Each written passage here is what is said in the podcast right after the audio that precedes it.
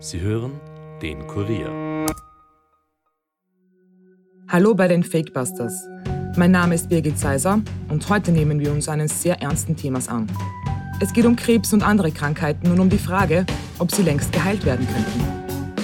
Millionen Menschen sterben jedes Jahr an Krankheiten, die die Medizin immer noch nicht heilen kann. Allein Krebs fordert jedes Jahr rund 10 Millionen Opfer. Doppelt so viele sind erkrankt. Diese Krankheit ist eine der schlimmsten Erscheinungen der Neuzeit und die Wissenschaft versucht seit Jahrzehnten dagegen und andere lebensbedrohliche Krankheiten anzukämpfen. Dazu werden Milliarden Euro für die Forschung ausgegeben. Doch warum gibt es immer noch kein Heilmittel? Viele denken, dass es das bereits gibt, aber die Pharmaindustrie es nicht auf den Markt bringen will, weil sie an den Therapien für Krebspatienten viel mehr Geld verdient. Gerade in Zeiten der Corona-Pandemie und der Impfskeptiker wird die Zahl jener, die der Pharmaindustrie misstrauen, größer. Das Gerücht, dass die Pharmakonzerne Menschen sogar krank machen, ist weit verbreitet. Was ist dran an diesen Vorwürfen? Die Fakebusters haben versucht herauszufinden, ob es die große Pharmalüge wirklich gibt. Bleibt skeptisch, aber hört uns gut zu.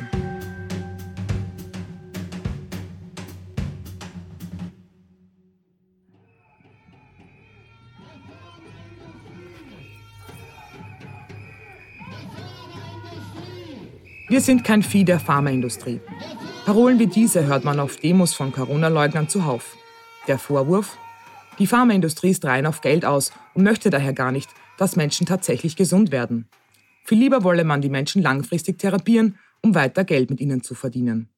Sieht man sich folgende Wirtschaftskennzahlen an, dann könnte man durchaus auf diesen Gedanken kommen.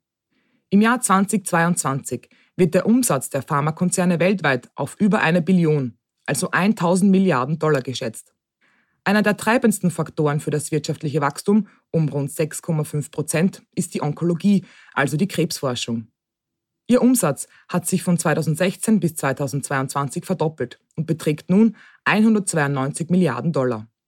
Ebenso gewinnbringend und verdoppeln konnte sich der Umsatz von Medikamenten gegen sogenannte Rare Diseases, also seltene Krankheiten. Der drittstärkste Verkaufsschlager sind Medikamente gegen Diabetes. Man sieht, das Geschäft mit der Gesundheit ist ein lukratives. Aber ist in unserer Welt Geld wichtiger als Ethik?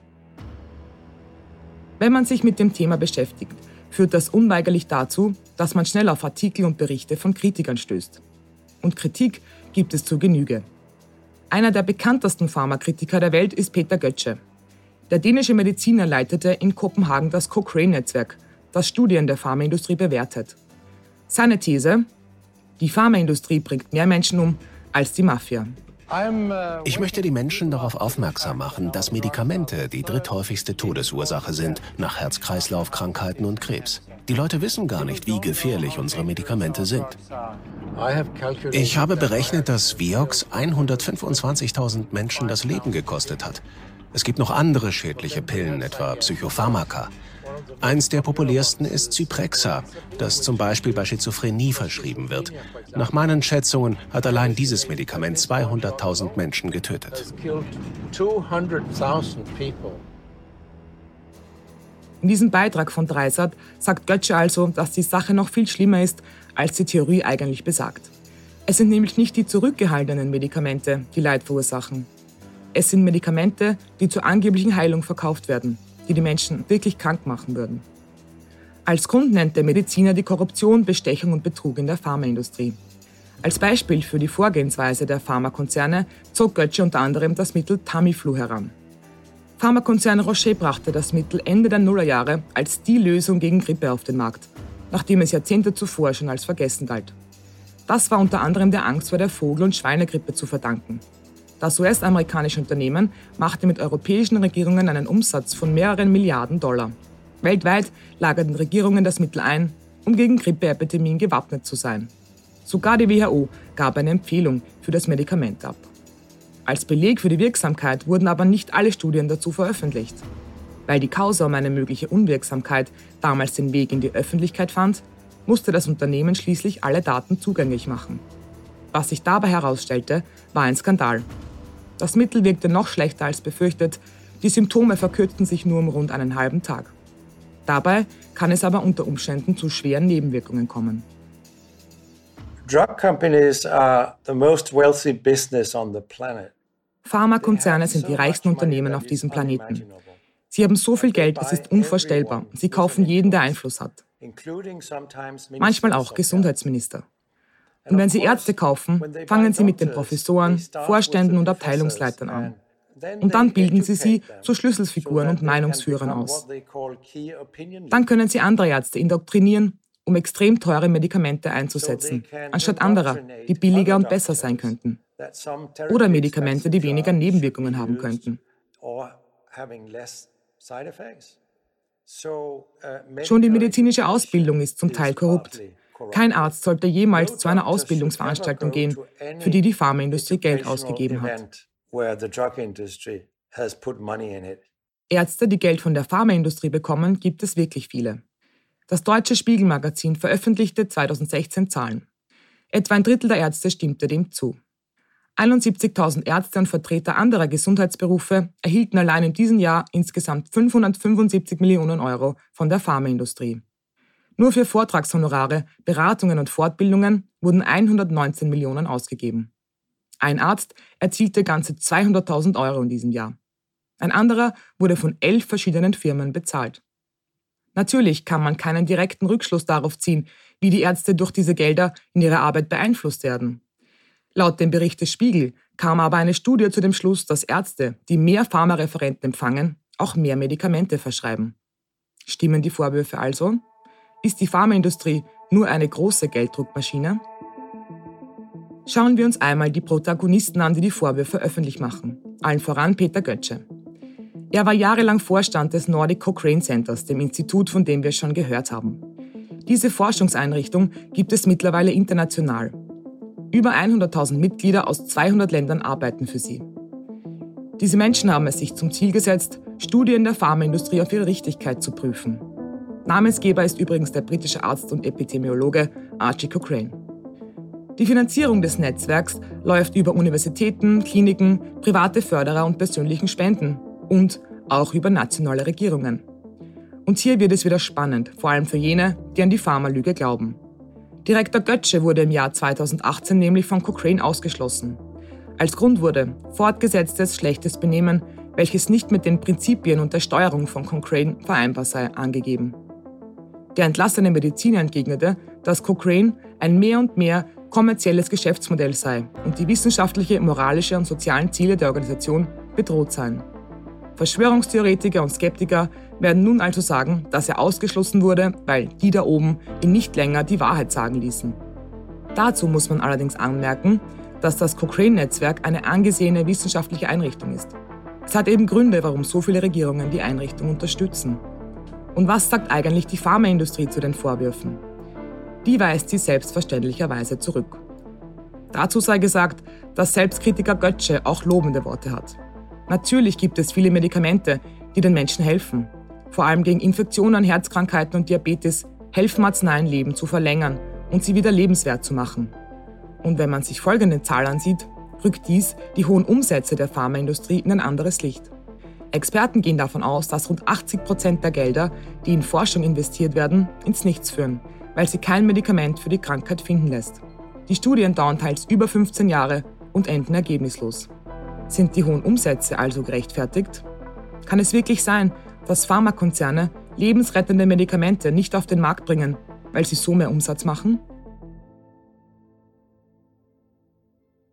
Die Fakebusters haben einen Mann gefragt, der ein Experte auf diesem Gebiet ist. Dr. Markus Zeitlinger leitet das Institut für klinische Pharmakologie an der Med-Uni Wien. Hallo, Herr Zeitlinger. Hallo, grüß Gott. Es gibt den Verschwörungsmythos, dass die Pharmaindustrie Medikamente, die Krebs oder AIDS heilen könnten, nicht auf den Markt bringt, weil man mit der Therapie dieser Krankheiten viel mehr Umsatz macht. Was ist dran an dieser Theorie? Das ist aus meiner Sicht äh, kompletter Unsinn.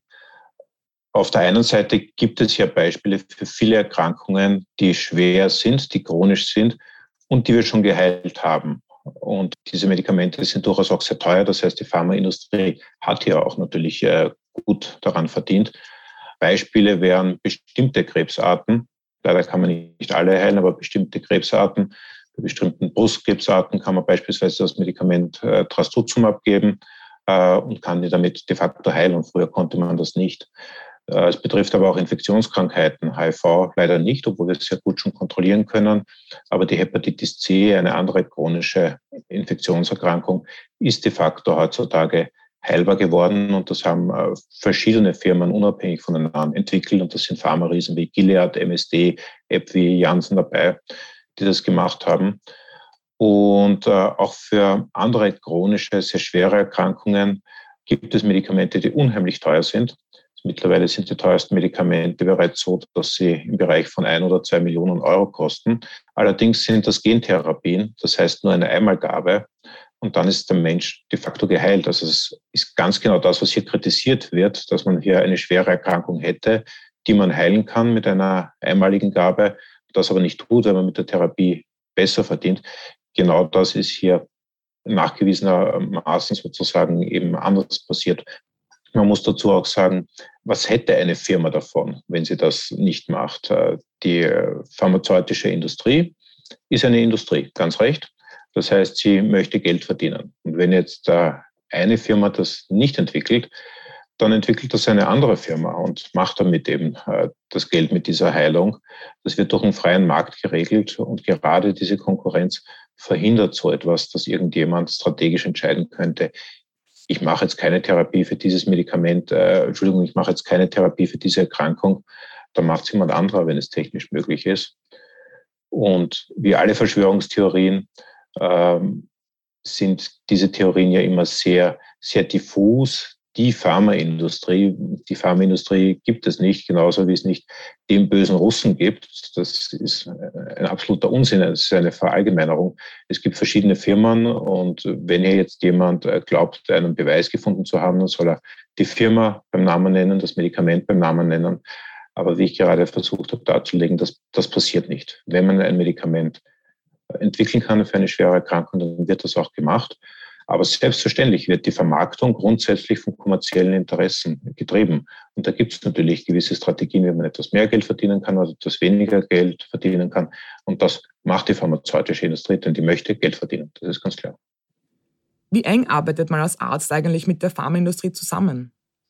Ich glaube, das hängt sehr stark davon ab, was für ein Arzt man ist. Also der normale Arzt arbeitet eigentlich mit der Pharmaindustrie gar nicht zusammen. Ähm, der verschreibt die Medikamente, wo es eine gewisse Überlappung gibt. Das sind Fortbildungsprogramme, die teilweise natürlich schon von der pharmazeutischen Industrie auch unterstützt werden. Ich glaube, zu dem Thema kommen wir nachher auch noch. Aber wirklich jetzt im Alltag eine Zusammenarbeit mit der pharmazeutischen Industrie gibt es nicht. Ein Arzt kann natürlich im Rahmen von klinischen Studien, wenn es um die Arzneistoffentwicklung geht, mit den Pharmafirmen zusammenarbeiten. Das ist, würde ich sagen, niedergelassen im Bereich eher die Ausnahme. Bei Spezialisten oder bei besonderen Fächern, in meinem Fach, die klinische Pharmakologie, machen wir das natürlich sehr ausgeprägt. Unsere Aufgabe ist es, neue Medikamente zu entwickeln und wir persönlich haben eine recht enge äh, Verknüpfung äh, zur pharmazeutischen Industrie in dem Sinne, dass wir einerseits äh, Ideen entwickeln, die dann von der pharmazeutischen Industrie, wenn sie gut sind, aufgegriffen werden, wenn sie nicht gut sind, halt nicht. Äh, und umgekehrt, dass wir auch Auftragsstudien durchführen.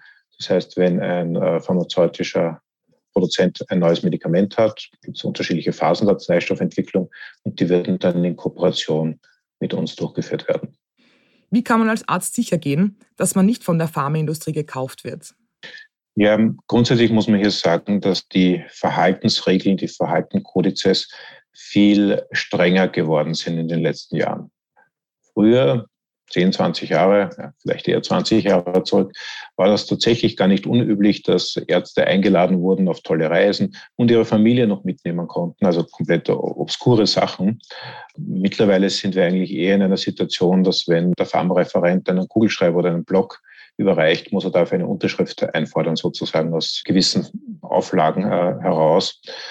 Ich glaube, wenn man es jetzt auf den einzelnen Arzt herunterbricht, dann muss man sich immer bei jeder Zuwendung, die es vielleicht noch gibt, fragen, warum bekomme ich das? Womit habe ich das verdient, dass ich eine Flasche Wein zu Weihnachten bekomme? Der Pharmareferent ist jetzt nicht mein, mein Freund, mein persönlicher.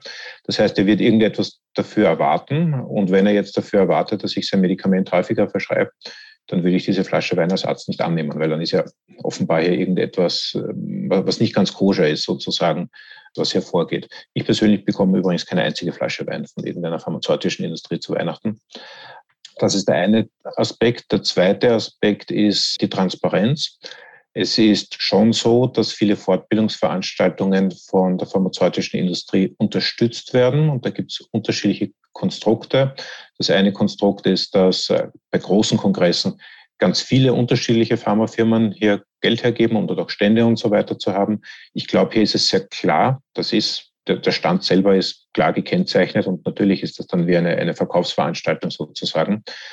Die Vorträge selber werden aber eigentlich nicht von den Pharmareferenten bestimmt, sondern von, von dem Organisationskomitee, also von den Wissenschaftlern. Ich glaube, dagegen spricht nichts. Man muss ein bisschen mehr aufpassen, wenn das kleinere Veranstaltungen sind, die nur von einer einzelnen pharmazeutischen Firma organisiert werden. Da geht es natürlich dann immer wieder auch um das Produkt. Da ist es, glaube ich, wichtig, dass das ganz klar gekennzeichnet ist, dass es äh, von einer pharmazeutischen Firma unterstützt wird. Und für den einzelnen Arzt, der dorthin geht, ist es auch überhaupt nicht falsch, dorthin zu gehen. Das ist auch nicht falsch, wenn der Referent dort Geld von der pharmazeutischen Industrie bekommt, weil der äh, muss seine Freizeit opfern, um, um diesen Vortrag vorzubereiten, um das zu machen. Aber wie gesagt, es muss transparent sein und der Arzt, der sich das anhört, hätte aus meiner Sicht halt auch die Verpflichtung, sich noch aus anderen Quellen zusätzlich die Informationen zu besorgen. Generell ist natürlich der Ruf nach unabhängigen Fortbildungen ein, ein, wichtiger. Gibt es auch, würde ich sagen, zunehmend.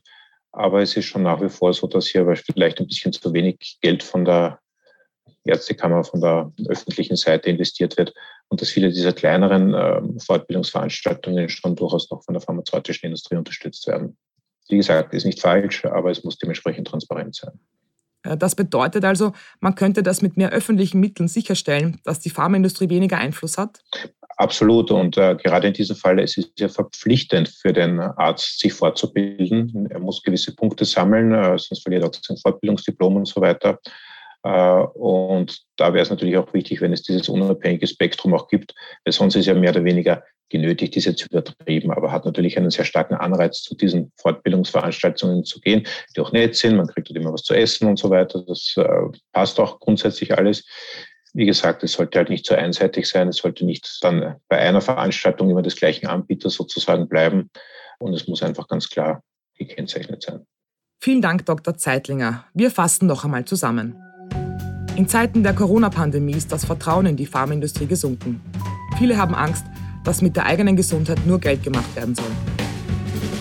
Tatsächlich ist es aber so, dass gerade ein Medikament gegen Krebs sehr teuer verkauft werden könnte. Das ist natürlich zu kritisieren, keine Frage. Dennoch ist das Gerücht, dass lebenswichtige Medikamente absichtlich zurückgehalten werden, schlichtweg falsch. Die Frage, wie sehr die Pharmaindustrie Einfluss auf Mediziner nehmen kann, ist eine andere. Aber auch da gäbe es Antworten. Wenn Regierungen mehr Geld aufwenden würden, könnten Kongresse, die von Pharmafirmen bezahlt werden, gestrichen werden. Vielen Dank, dass ihr heute wieder dabei wart. Schickt uns gerne eure Themenvorschläge auf fakebusters.kurier.at oder per Nachricht auf unserer Instagram-Seite. Und vielen Dank auch an die Hörerin, die uns zur heutigen Folge das Thema vorgeschlagen hat. Wir hören uns bald wieder. Bis dahin, bleibt skeptisch, aber hört uns gut zu. Das war's für heute von den Fakebusters. Wenn ihr mehr Informationen zu diesem Podcast braucht, findet ihr sie unter www.kurier.at slash fakebusters. Wenn euch der Podcast gefällt, abonniert uns doch und hinterlasst uns eine Bewertung in eurer Podcast-App. Fakebusters ist ein Podcast des Kurier. Moderation von mir, Birgit Zeiser, Schnitt Dominik Kanzian, Produzent Elias Nadmesnik. Weitere Podcasts findet ihr auch unter www.kurier.at slash podcasts.